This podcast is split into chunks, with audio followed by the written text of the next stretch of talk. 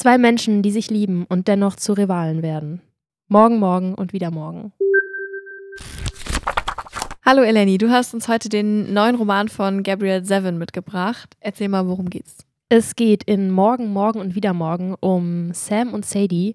Die beiden lernen sich relativ früh in ihrem Leben im Krankenhaus kennen. Sam hatte einen sehr schlimmen Unfall, da komme ich später nochmal drauf zurück. Und Sadie ist wegen ihrer Schwester da. Und Sadie trifft eben Sam in diesem Gemeinschaftsraum im Krankenhaus, wo eben die Kinder spielen und Sam spielt gerade ein Videospiel. Sadie ist davon total begeistert, weil sie selbst ein großer Fan ist von diesem Spiel und die beiden freunden sich schnell an. Es kommt aber leider schon relativ bald zu einem Konflikt, wodurch die beiden jahrelang keinen Kontakt haben und sich erst wieder treffen, als beide Studenten sind. Was ist das für ein Konflikt, der da entsteht zwischen den beiden? Naja, es ist so, Sam hatte einen sehr schweren Unfall und hat eben seit diesem Unfall eigentlich mit niemandem geredet.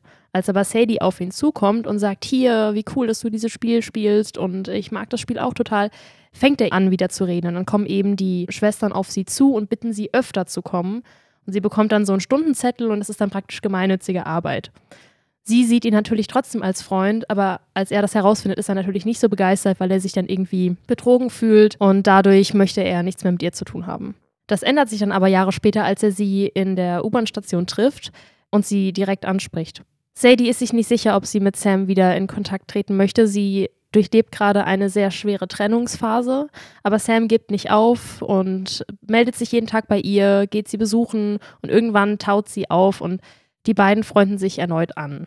Sam bekommt schon relativ bald die Idee, mit ihr ein Spiel zu designen. Also beide haben sich auch äh, im privaten Leben damit beschäftigt. Sadie studiert tatsächlich auch Game Design und die beiden schreiben einfach was zusammen und das Spiel wird direkt ein großer Erfolg. Und da fängt es an, langsam zu kriseln. Also Sam wird eben als der Producer gesehen, als der, der das Spiel im Prinzip kreiert hat, weil der Protagonist in dem Spiel ihm so ein bisschen ähnlich sieht.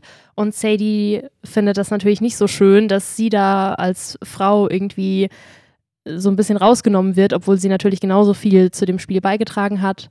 Sam trifft dann eben die größten Entscheidungen und so. Bedeutet das, die beiden gehen dann auch wieder getrennte Wege? Auf jeden Fall. Also es gibt mehrere Momente in dem Roman, wo die beiden so ein bisschen einen anderen Weg einschlagen, aber diese innige Freundschaft zwischen ihnen führt sie eben immer wieder zueinander. Insgesamt ist Morgen, Morgen und wieder Morgen eine sehr rührende Geschichte über Freundschaft, was mir besonders gut gefallen hat. Also es geht eben nicht diesen typischen, die beiden verlieben sich Weg. Und das fand ich einfach schön, dass diese freundschaftliche Liebe so in den Mittelpunkt gestellt wurde. Es gibt auch sehr viele Spielreferenzen in dem Buch, wodurch Leute, die eben Fans von Videospielen sind, wahrscheinlich auch sehr viel Spaß an dem Buch haben werden. Also eine große Leseempfehlung an alle, die statt einer Liebesgeschichte eine Freundschaftsgeschichte lesen möchten. Ja, auf jeden Fall.